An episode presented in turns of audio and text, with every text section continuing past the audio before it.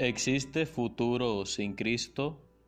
El 4 de marzo de 1979, un joven Papa, Juan Pablo II, le dirigía al mundo su primera encíclica, en la cual comenzaba proclamando a Cristo como Señor y centro del cosmos y de la historia. Sin esta certeza, pensaba el Papa, era imposible superar los desafíos que la humanidad debía enfrentar a las puertas del tercer milenio.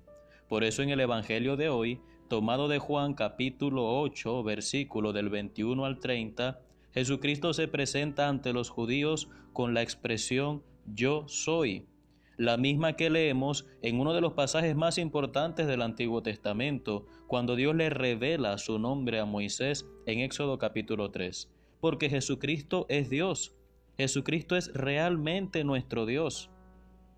Hay personas que han hecho esfuerzos denodados por sustituirlo, que han puesto su fe en el progreso científico, pensando ingenuamente que los avances tecnológicos solucionarán todos sus problemas.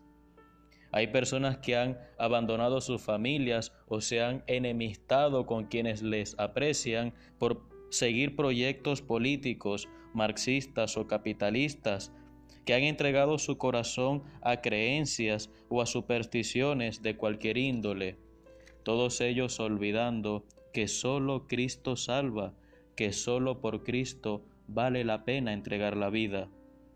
Incluso el capítulo 18 del segundo libro de los Reyes nos enseña que la serpiente de bronce, la misma que Moisés había fabricado en el desierto por voluntad de Dios, terminó convirtiéndose en un ídolo porque cuando nos olvidamos de Dios, cuando abandonamos a Cristo, terminamos entregando nuestro corazón vacío a cualquier ídolo.